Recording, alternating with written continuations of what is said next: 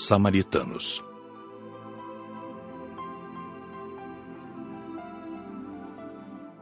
No outro dia, logo após a oração matinal, foi dado o alarme. Aproximavam-se os samaritanos.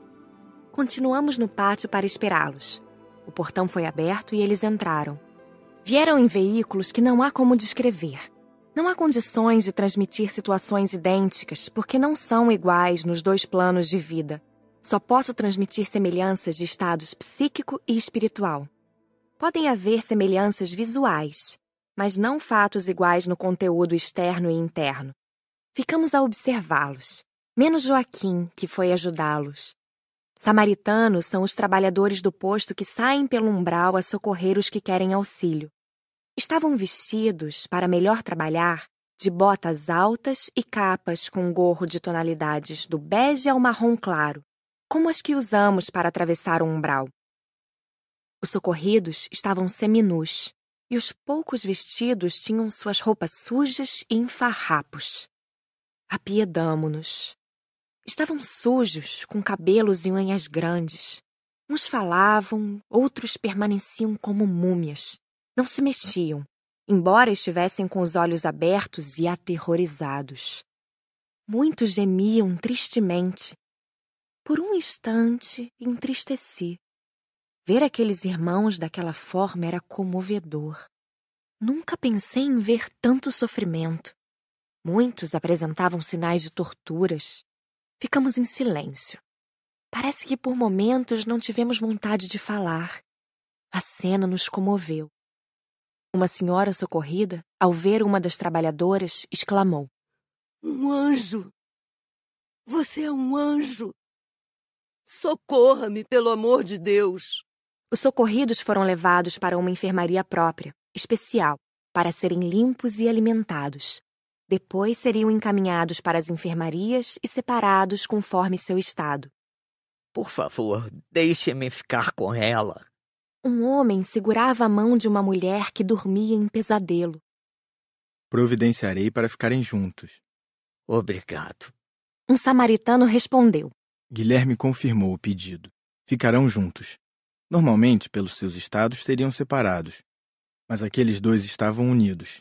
E o homem, em estado melhor, se preocupava com a mulher, em condições piores. Notava-se que se amavam. Ainda bem que ficaram juntos, pensei. O grupo de samaritanos era formado por duas mulheres e seis homens. Cumprimentaram-nos sorrindo e foram guardar os veículos. Em seguida, esses trabalhadores iriam alimentar-se e descansar. Aproximamo-nos admirando sua coragem e abnegação. Indaguei a um deles. Gosta desse trabalho? Faz isso há quanto tempo? Amo ir à procura dos que pedem auxílio em nome de Deus. Fui socorrido por uma caravana como esta, há 15 anos, neste posto. E há cinco anos estou nesse trabalho. Como se sente a senhora sendo mulher num trabalho que exige tanta coragem?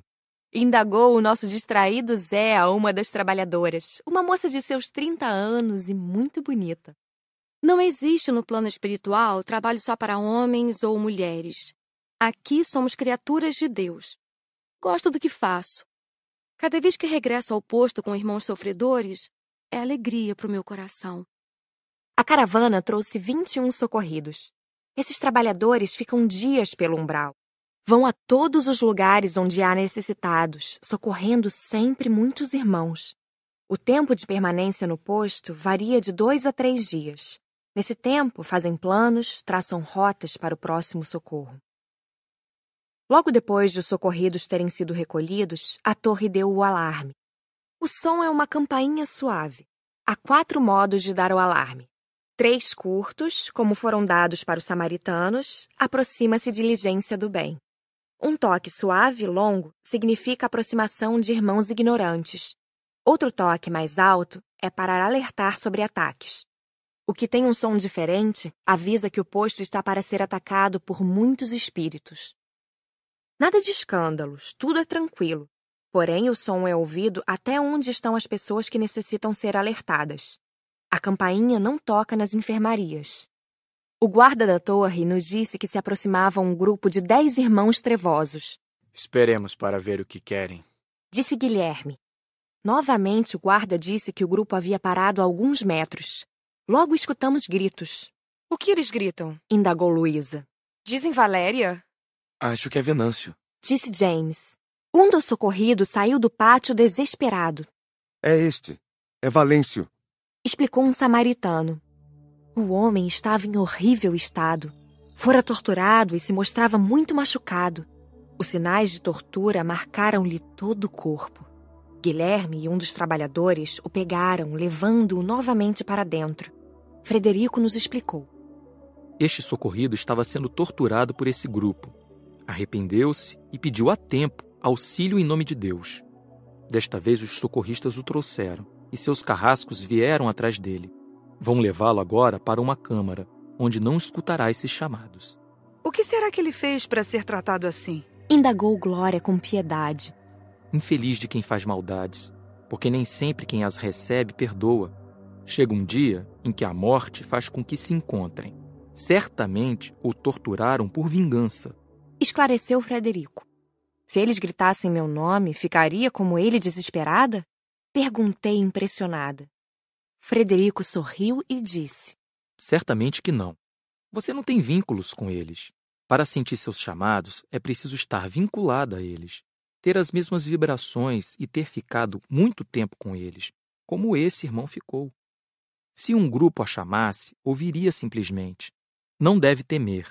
O medo é para quem duvida. O guarda da torre ficou atento, mas os do grupo gritaram de longe por 30 minutos. Não tendo resultado, resolveram ir embora. E se atacassem? Perguntou Luísa preocupada. Teríamos que nos defender com raios elétricos. Respondeu Guilherme, tranquilo. O que presenciamos aqui acontece sempre? Indagou Ivo. Sim, às vezes ficam inconformados ao perderem suas vítimas. Alguns, como esse, só os chamam. Outros nos atacam. Mas uma vez aqui dentro, ninguém sai se não quiser. Respondeu Guilherme. Eram onze horas da manhã. Hora de partirmos. Despedimo-nos alegres, pois voltaríamos ao posto para estudar o umbral. Guilherme nos agradeceu. E Raimundo retribuiu os agradecimentos em nome de todos. Saímos pelo portão e em fila. Iríamos a pé até o Caridade Luz e então tomaríamos o aeróbus que nos levaria de volta à colônia. No umbral estava frio, mas não percebíamos. Como já disse, aprendemos a neutralizar a temperatura exterior. É fácil aprender. Estudei o assunto no curso de alimentação que fiz na colônia e transcrevi no livro Violetas na Janela. O desencarnado que não sabe neutralizar a temperatura exterior sente frio e calor. Mas sentia-me um pouco sufocada. Fiquei bem perto de Flor Azul, que continuava tranquilo. Confesso que o umbral me dá medo. Ler ou ver em filmes é uma coisa, mas lá, pessoalmente, é outra. Nada tem de bonito ou agradável. Voltamos sem problemas. Quando chegamos ao abrigo Caridade e Luz, foi um alívio. Só paramos lá para pegarmos o aeróbus. Estava cansada e a condução veio em boa hora. Que gostoso é estar na colônia. Chegamos à noite e fomos direto para o nosso alojamento, onde nos alimentamos e descansamos. Gostava de anotar tudo o que via, e era nessas horas de descanso que o fazia. Depois de ter anotado, dormia algumas horas. No outro dia cedinho, tivemos a aula de conclusão. As perguntas foram muitas.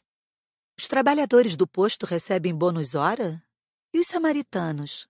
Ganham mais? Indagou Cecília. Raimundo foi o escalado para responder. Para todos são contadas as horas de trabalho. Recebem bônus hora os que querem e precisam.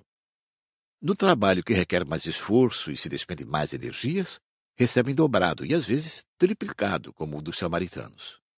Os samaritanos são atacados? Quis saber Glória. Esses trabalhadores são chamados de muitas formas, missionários, emissários, etc. São atacados muitas vezes.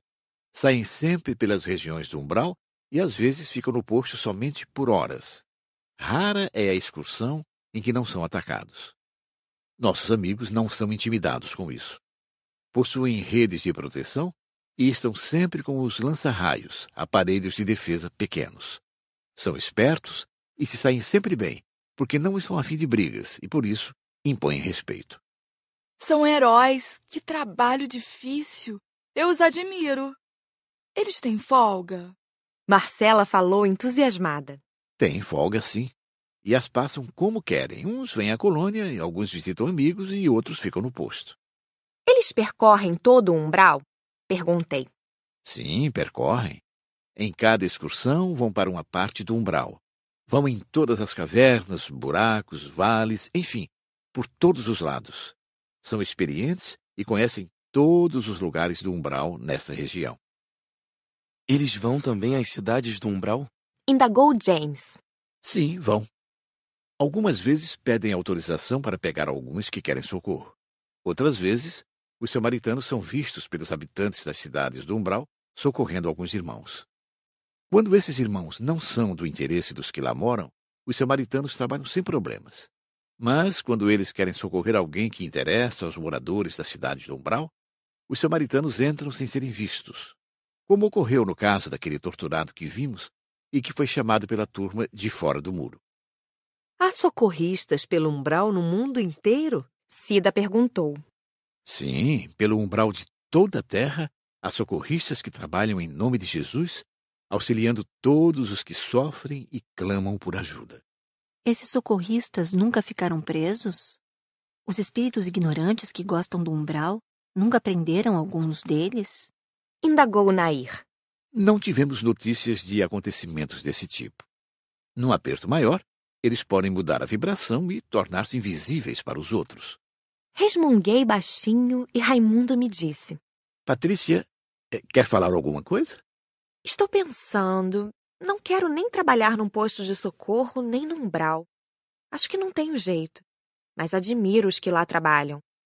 Essas tarefas requerem pessoas com muito amor e caridade. Por isso, devemos respeitar esses trabalhadores e admirar o que fazem. Todos nós olhamos para Joaquim, que ficou encabulado. Aqueles que vimos nas enfermarias dos postos demoram para melhorar? Perguntou Cida, curiosa. Depende muito de cada um. Há irmãos que levam anos para melhorar, e, para outros, a melhora leva meses. Existe socorrido que não gosta do posto? Indagou Ivo. Sim, existe. Embora os que para lá são levados queiram socorro, pois estão quase sempre cansados de sofrer. Estes são normalmente agradecidos. Não podemos levar irmãos que não estejam arrependidos e não queiram o socorro, porque eles acham tudo ruim. Outros dizem que nos postos há muita disciplina e querem ir embora. Alguns espíritos que não sofreram o suficiente e que são abrigados em postos de socorro a pedido de terceiros ou por equipes que trabalham em centros espíritas, muitas vezes não gostam e não ficam, voltando aos exilares e a vagar. Eu, disse Rosália, estive no Vigília como socorrida. Sou grata a todos, mas ver o posto como aprendiz é diferente. Claro. Estava enferma, necessitada, conheceu as partes que lhe cabia habitar. Agora foi conhecê-lo como estudante e tudo lhe pareceu diferente. Rosália, você lembra alguma coisa de quando você esteve lá como socorrida? Zé perguntou. Sim, como esquecer o sofrimento? Eu era um farrapo humano, foi doloroso. O remorso é fogo a queimar. Como não houve mais perguntas, Raimundo disse: Façam uma redação. Escrevam o que viram e o que mais os impressionou. Não é um trabalho obrigatório. Farão a redação só os que quiserem. Aqueles que têm dificuldades para escrever e preferem falar, contarão o que sentiram e do que gostaram. Alguns preferem ficar só escutando. Foram quinze a ler o que escreveram. Todos falaram dos samaritanos. Trocamos ideias. Ivo e Luiz disseram que após o curso irão trabalhar num posto no umbral. Conhecer esses postos, esses lugares de paz no meio do sofrimento, nos foi gratificante. São casas de socorro abençoadas. São um refrigério aos irmãos atormentados. Que bom que há esses locais e como é maravilhoso neles existirem os trabalhadores do bem.